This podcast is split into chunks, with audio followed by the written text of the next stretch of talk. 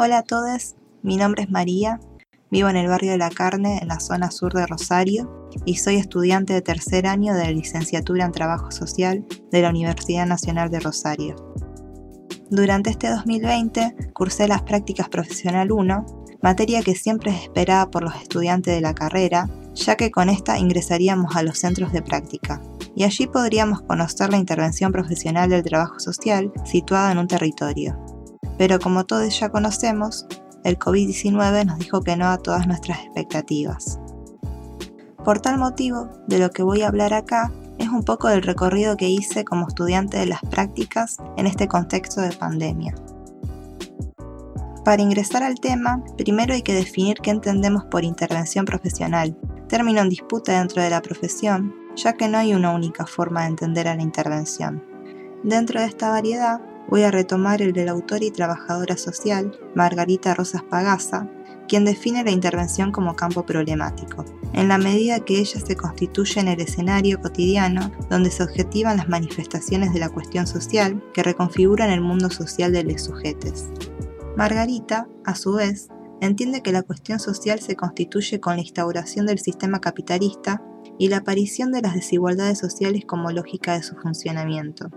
Estas desigualdades se expresan históricamente en diferentes manifestaciones de esta cuestión que actúan como coordenadas que estructuran el campo problemático. En este sentido, para entender la intervención profesional, es necesario conocer primero cómo se manifiesta la cuestión social y cómo el Estado responde a esta a través de las políticas sociales teniendo en cuenta que la particularidad que adquiere esta es expresión a la vez de la lógica en la cual emerge la profesión en el proceso de división sociotécnica del trabajo. Desde este marco, y a partir de las indagaciones hechas en mi barrio, decidí centrarme en la problemática alimentaria como una de las expresiones de la cuestión social en este territorio, siendo que me sitúo en un barrio de trabajadores a los márgenes de Rosario, en el que habitan tanto sectores de la clase media como de bajos recursos, para los cuales las medidas de aislamiento social durante los primeros meses de pandemia disminuyeron su capacidad de subsistencia. Ahora bien, es necesario hablar sobre la instrumentalidad del trabajo social. Para esto, trabajamos con la autora Yolanda Guerra, la cual propone pensar la instrumentalidad como propiedades o capacidades históricamente construidas y reconstruidas por la profesión, como una condición sociohistórica del trabajo social que se divide en tres niveles. Los dos primeros niveles se relacionan con la razón instrumental burguesa, en la que la instrumentalidad está subordinada al alcance de los fines particulares y resulta funcional a las estructuras de poder. En el tercer nivel, en cambio, la autora plantea la instrumentalidad como una categoría reflexiva. Si bien el trabajo social nació para controlar y adaptar a los sujetos y garantizar la reproducción del sistema capitalista, sus funciones se fueron ampliando hasta colocarse en el ámbito de los derechos sociales. Es por esto que en el movimiento de la historia, la instrumentalidad puede ser vista como una mediación, como el espacio para pensar en los valores subyacentes a las acciones, en el nivel y en la dirección de la respuesta que estamos dando y por las cuales la profesión es reconocida o cuestionada socialmente. Esta forma de ver la instrumentalidad implica pensar en la ética profesional, ya que como nos dice Susana Casaniga, en la intervención se juega constantemente la responsabilidad, siendo que cada toma de decisiones contiene un aspecto ético, cada alternativa implica consecuencias respecto a los otros, sobre sus derechos, sus autonomías y libertades. Volviendo a la dimensión instrumental, durante el año trabajamos con instrumentos como la entrevista, el cuaderno de campo, el mapeo y la crónica, y con técnicas como la observación, el registro y el análisis, que me permitieron profundizar el conocimiento sobre el territorio. Por ejemplo, la implementación del cuaderno de campo me ha permitido problematizar situaciones o prácticas que hasta entonces estaban naturalizadas, ya que formaban parte del cotidiano de mi territorio. De la misma forma, la realización de entrevistas y la indagación en las instituciones que forman parte del barrio fueron esenciales para conocer cómo, tanto las instituciones estatales como las sociales, formulaban su respuesta a la problemática alimentaria. Ahora bien, es necesario hablar de dos cuestiones, de la institución como uno de los ejes fundamentales para establecer estrategias de intervención, ya que es necesario conocer quiénes trabajan allí, qué fines persigue la institución, con qué herramientas cuenta, entre otras cosas, y las políticas sociales, como espacio de implementación del trabajo social. Para pensar la institución, retomamos a Duvet, el cual nos habla del programa institucional. En su texto, el autor plantea que el programa institucional, que se rige por valores y principios, que cuenta con un edificio como santuario, que se vale de la vocación de los profesionales que trabajan sobre los otros y que lleva adelante la socialización de un grupo, está en declive. Es decir, que el programa institucional, a la vez que le inculca un hábitus conforme a los requisitos de la vida social, apela a valores y principios universales, configurando un sujeto capaz de dominar y construir su propia libertad. De esta forma es que les sujetes, a través de la crítica y reclamo de sus derechos, construyen su autonomía y ponen en tensión el programa.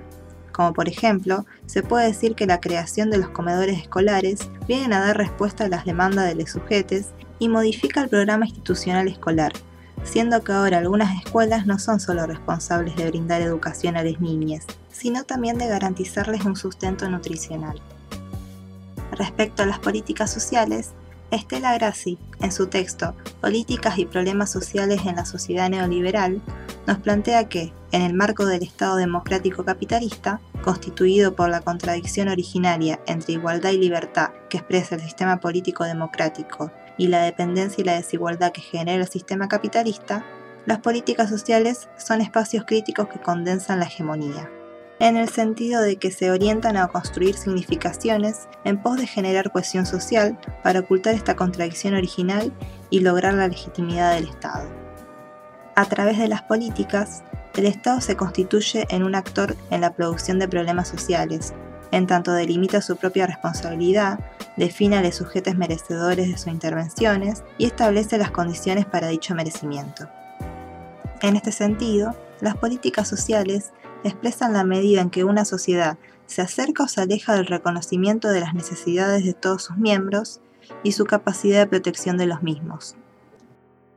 Retomando nuestra problemática trabajada, en el texto Políticas Sociales, Crisis y Ajuste Estructural, podemos ver que, en la Argentina, a diferencia de otros países de Latinoamérica, la problemática alimentaria no radica en la producción o la disposición interna, es un problema de acceso a los alimentos de amplios sectores sociales, relacionado con los precios de los alimentos y los ingresos disponibles producto del trabajo. De esta forma, empleo, ingresos y precios constituyen los factores determinantes de la crisis de reproducción alimentaria de los sectores populares.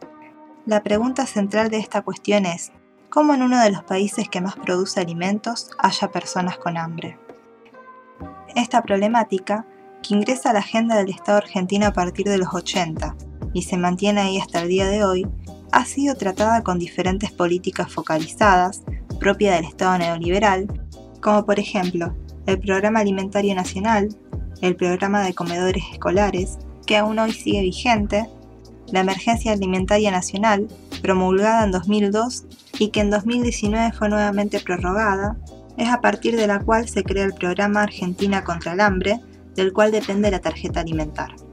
También podemos mencionar que este año el Gobierno Nacional implementó el ingreso familiar de emergencia,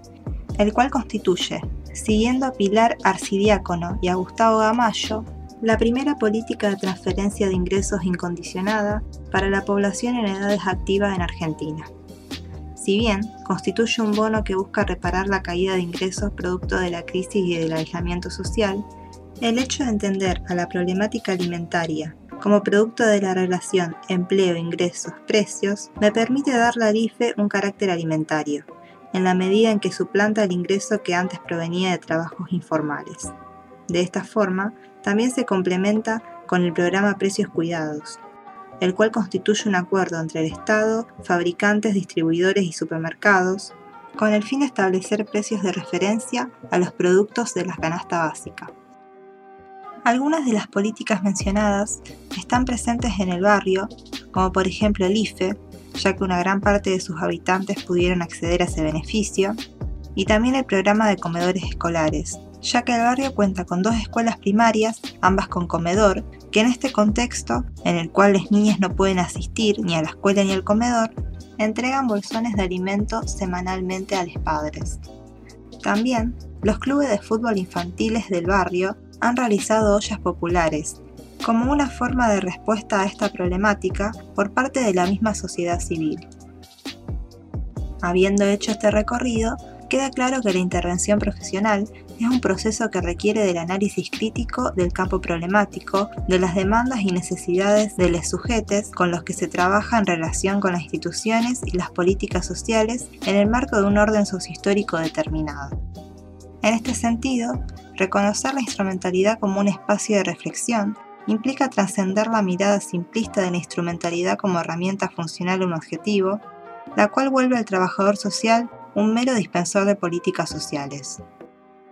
Como estudiante, creo que es elemental poner en práctica el pensamiento crítico y reflexivo, el cual implica generarnos cada vez más preguntas. ¿Desde qué perspectiva teórica e ideológica pensamos la intervención? ¿Cómo pensamos a los sujetos con los que interviene el trabajo social? Estas son solo algunas de las preguntas que tenemos que empezar a generarnos y que nos tiene que acompañar después de graduados y durante todo nuestro ejercicio profesional. Gracias por escucharme. Saludos.